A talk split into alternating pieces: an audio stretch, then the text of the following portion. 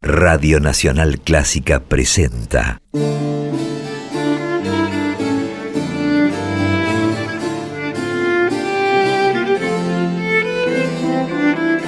Clásica en La.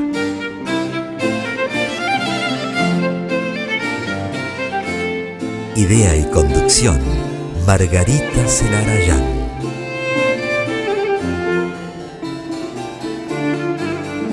Hola, ¿cómo están? Buenas tardes. Comenzamos aquí Clásica en La, el espacio que todos los jueves de 18 a 20 dedicamos a actividades, creaciones y trayectorias de compositoras y también de directoras de todos los tiempos. Yo soy Margarita Celarayán y hoy les traigo un programa grabado con mucha música de compositoras y actividad también, por supuesto, de directoras. Antes de comenzar, les recuerdo que pueden seguirnos en las redes sociales. Nos encuentran en Instagram, en Facebook y también en Twitter como arroba. Y cada programa de Clásica en la empieza con un viaje al pasado para compartir una historia de vida, un relato sobre alguna compositora del pasado con mucha música. El último jueves de cada mes estamos compartiendo relatos en la voz de mi querida compañera Gisela López que me acompañó en este programa durante los primeros dos años de esta propuesta. Así que hoy tenemos un relato de vida en la voz de Gisela López. Y la historia de hoy nos lleva a París a mediados del siglo XVII.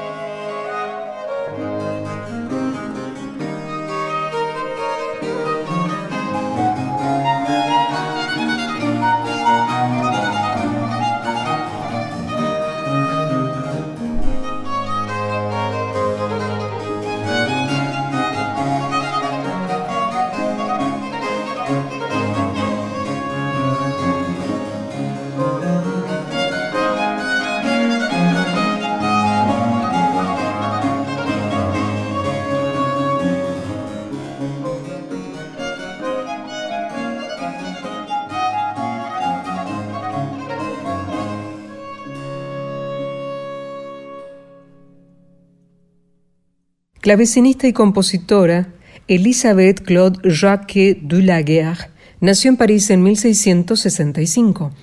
Su abuelo y su padre eran fabricantes de clavecines, por lo que no resulta sorprendente que la educación musical fuera fundamental en el hogar de los Jacques. Elizabeth mostró muy tempranamente un talento descomunal, al punto que con apenas cinco años se presentó como clavecinista ante el rey Luis XIV. Pronto la pequeña estableció un vínculo con la corte y a los 15 años se estableció al servicio de Françoise Athénaïs de Roquechouart, o simplemente Madame de Montespan, la amante favorita del rey y una mujer muy influyente en el palacio. Allí, Elizabeth recibió una educación privilegiada y fue conocida como la Pequeña Maravilla. Al parecer improvisaba en el clavecín y cantaba de manera admirable, pero pronto comenzó a componer.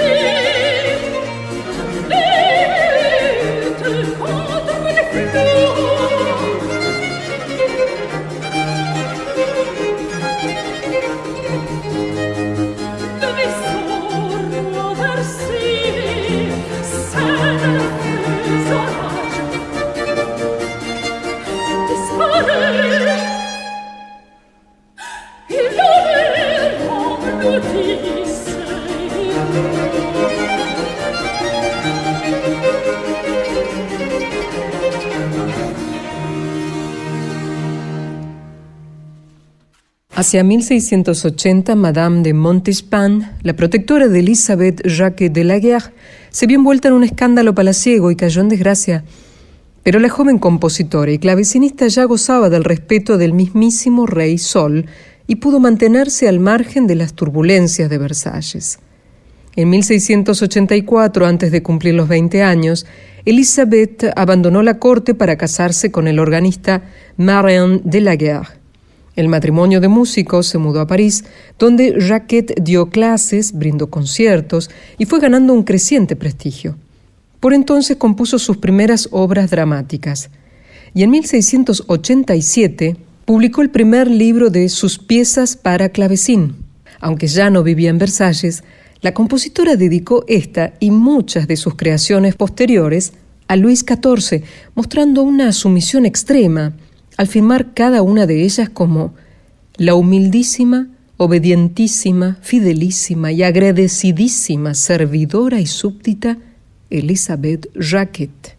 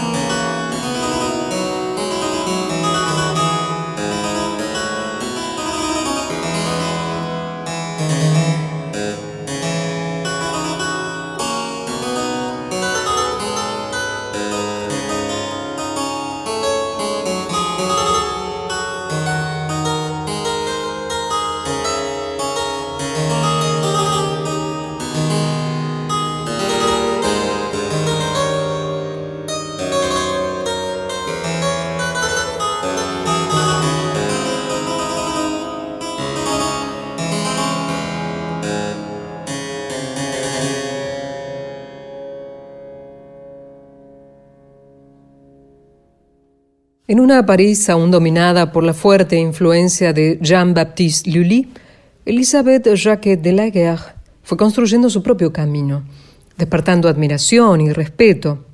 Ya alejada de Versalles, gozó del patrocinio de Luis XIV y hacia 1697 compuso una ópera ballet para él. En la dedicatoria escribió las mujeres han dado ya en el terreno del teatro excelentes piezas de poesía que han cosechado el mayor de los éxitos, pero hasta ahora ninguna ha intentado componer una ópera entera. Y ese es un mérito que atribuyo a mi empresa, pues cuanto más extraordinaria sea, más digna será de usted, Señor, y más justificará la libertad que me tomo al presentarle esta obra. Lamentablemente solo se conserva el libreto de esa pieza pero se sabe que contribuyó a consolidar el prestigio de su autora. Después de la muerte de Lully, Jacques de la Guerre compuso la tragédie lyrique Céphale et Procris, que se estrenó en 1694 en el Teatro del Palacio Real. Fue la primera ópera escrita en Francia por una mujer para la Academia Real de Música.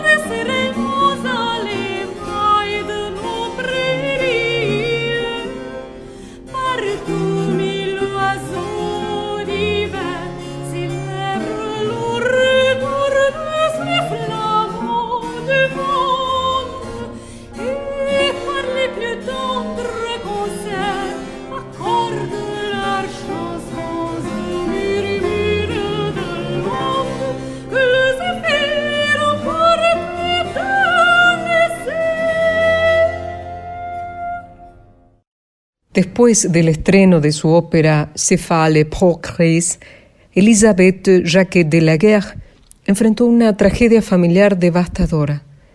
La muerte de sus padres, de su marido y de su hijo de diez años se sucedieron en poco tiempo y la sumieron en un doloroso silencio.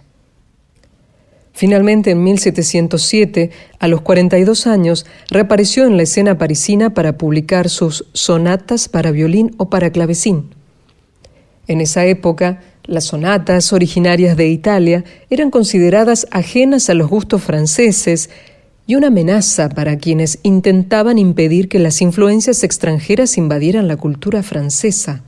Pero Jacques de la Guerre supo combinar la tradición francesa y las innovaciones italianas de manera magistral. Sus sonatas se cuentan entre las primeras publicadas en Francia. ¿Y saben a quién le dedicó la edición impresa? Sí, exacto, al rey Sol, que al parecer quedó encantado con esas sonatas y expresó que no se parecían a nada que hubiera escuchado en toda su vida.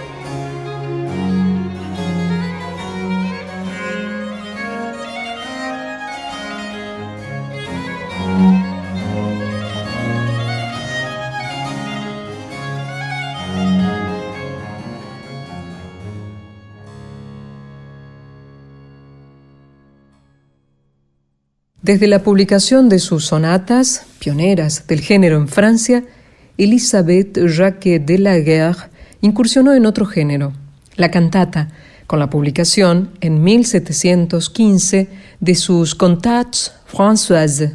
Desde ese momento la compositora fue retirándose paulatinamente de la escena pública. Se cree que su última creación fue un Te Deum, cuya partitura no se conserva, que se interpretara en 1721 en la capilla del Louvre. En 1729 cayó enferma y falleció el 27 de junio de ese año en París.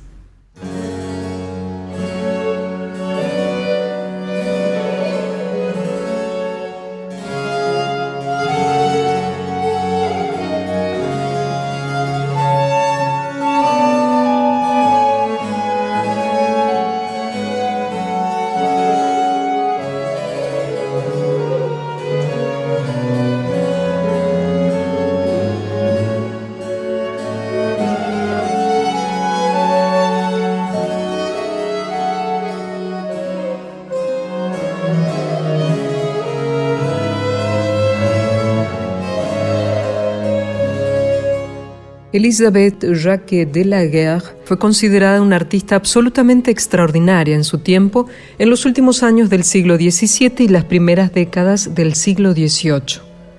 Por su condición de mujer, no se le permitió acceder a puestos de prestigio como maestra o directora en la corte de su admirador, el rey Sol, pero se encuentra, sí, entre las pocas mujeres que conocieron el éxito y que fueron admiradas y aclamadas como compositoras en la historia de la música.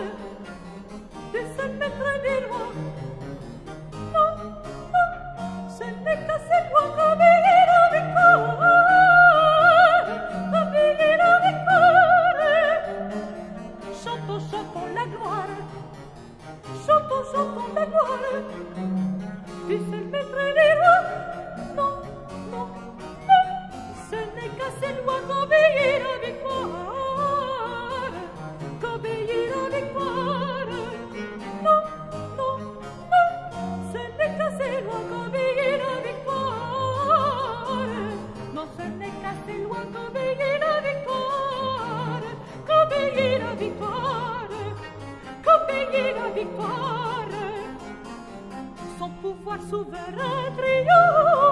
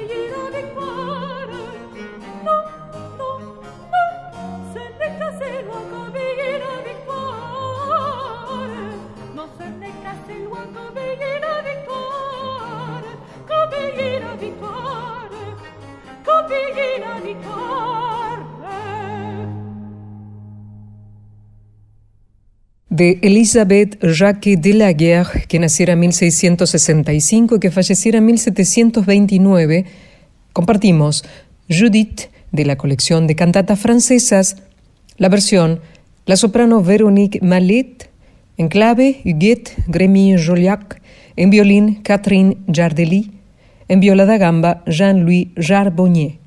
Y antes compartimos también de Elisabeth Jacques de la Guerre, Sonata número 3 para violín, flauta, viola da gamba obligata y bajo continuo en re mayor. Versión del ensamble Música Fiorita dirigido por Daniela Dolci. Además, el inicio de la cantata El sueño de Ulises, la soprano Judith Van Van Roy, L'Italien Lyrique, dirigidos por Christoph Rosette, alemanda, de la suite para clavecín número 1, por Elisabeth Farr. También obertura y dúo de Flora y Pan de la ópera Céphale et Progris, Camila de Faleiro, soprano, Lisandro Abadí, bajo barítono, junto al ensamble Música Fiorita, dirigido por Daniela Dolci. Finalmente, sonata para violín número 2 en re mayor por el ensamble Les Dominos.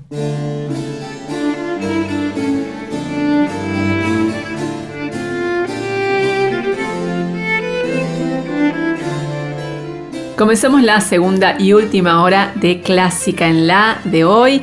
Estamos compartiendo un programa grabado, por eso no pueden comunicarse con nosotras a través de las vías de contacto habituales, pero sí les reitero que pueden seguirnos en nuestras redes sociales. Nos pueden encontrar en Instagram, en Facebook y en Twitter como arroba en la clásica. Y también les recuerdo que apenas unos días después de cada emisión los programas están disponibles en formato podcast para poder escucharlos en el momento que deseen. Nos pueden buscar en Spotify y también en iTunes como podcast clásica en la. La segunda hora del programa de hoy, de este programa grabado, va a estar dedicado a obras de compositoras, obras orquestales de compositoras dirigidas por directoras, directoras de nuestro tiempo. Y vamos a empezar por música de Augusta Holmes, que fue una compositora francesa que vivió entre 1847 y 1903, compositora que ya hemos tenido presente con su música aquí en Clásica en La les recuerdo que esta autora, esta creadora, empezó a componer desde muy joven y cuando tenía apenas 15 años publicó por primera vez algunas de sus creaciones, pero lo hizo en aquel momento con un seudónimo masculino, era Hermann Senta, porque ya desde entonces ella sabía que el camino no iba a ser sencillo para una joven compositora. Augusta Olmes fue alumna de César Frank y sin dudas la influencia de ese gran compositor y, maestro tuvo que ver con la predilección que sentía ella por la música orquestal y en especial por los poemas sinfónicos, ¿no? que fueron un género que César Frank desarrolló y en el cual influyó muchísimo. La trayectoria de Augusta Olmes fue importante en su tiempo. Ella ganó premios, recibió encargos importantes y muchas de sus obras se interpretaron en su tiempo en salas de concierto de París. Vamos a compartir una obra de esta compositora que es su Allegro Feroce, una creación del año 1870 de Augusta Olmes. La escuchamos por la Orquesta de Concierto de la BBC, dirigida por la directora británica Jane Glover.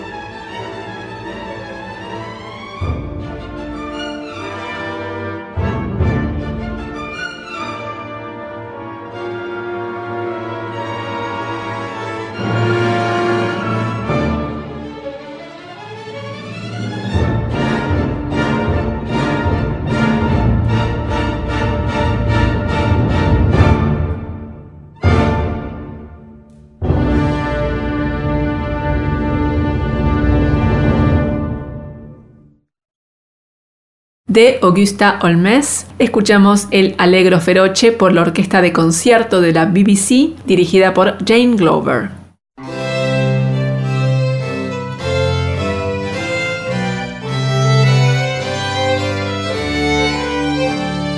Seguimos en Clásica en La hasta las 20. En esta segunda hora del programa de hoy estamos compartiendo música orquestal de compositoras dirigida por directoras de nuestro tiempo. Y ahora es momento de compartir música de Amy Beach, la gran compositora estadounidense que, recordemos, vivió entre 1867 y 1944, que fue una creadora que incursionó en los géneros más variados, escribió de todo, música para piano, canciones, música de cámara y obras orquestales. Justamente lo que vamos a compartir hoy es su Sinfonía Gaélica, que fue la primera sinfonía de una compositora que se publicó en Estados Unidos, ella la completó en el año 1896, y fue también la primera sinfonía de una compositora en ser interpretada por una orquesta importante en su país, en Estados Unidos, nada menos que por la Sinfónica de Boston. Esta sinfonía, que lleva el subtítulo de Gaélica, es una obra escrita en un lenguaje romántico, como toda la producción de Amy Beach. Se divide en cuatro movimientos y en todos ellos la compositora desarrolló material temático inspirado en melodías irlandesas, en canciones y melodías tradicionales irlandesas porque ella era de origen irlandés. Escuchemos entonces la Sinfonía Gaélica de Amy Beach por la orquesta del Ulster dirigida por la directora estadounidense Joan Faletta.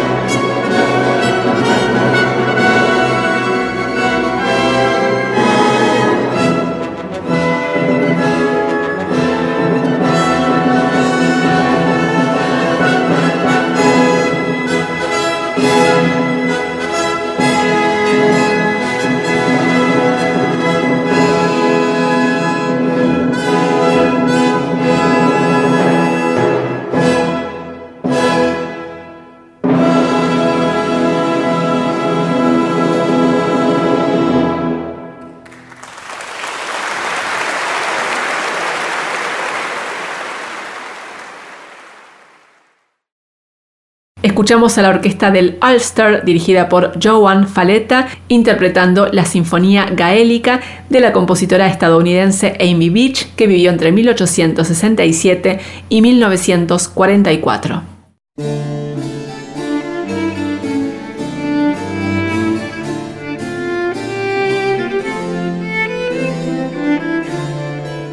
De esta manera llegamos al final de Clásica en la de hoy con un programa grabado y como siempre mucha música de compositoras de diferentes épocas. Muchas gracias a Ignacio Guglielmi y Diego Rosato, los operadores de Radio Nacional que estuvieron a cargo de la edición y compaginación del programa de hoy y muchísimas gracias a ustedes por la compañía de siempre. Nos encontramos nuevamente el próximo jueves a partir de las 18. Chao.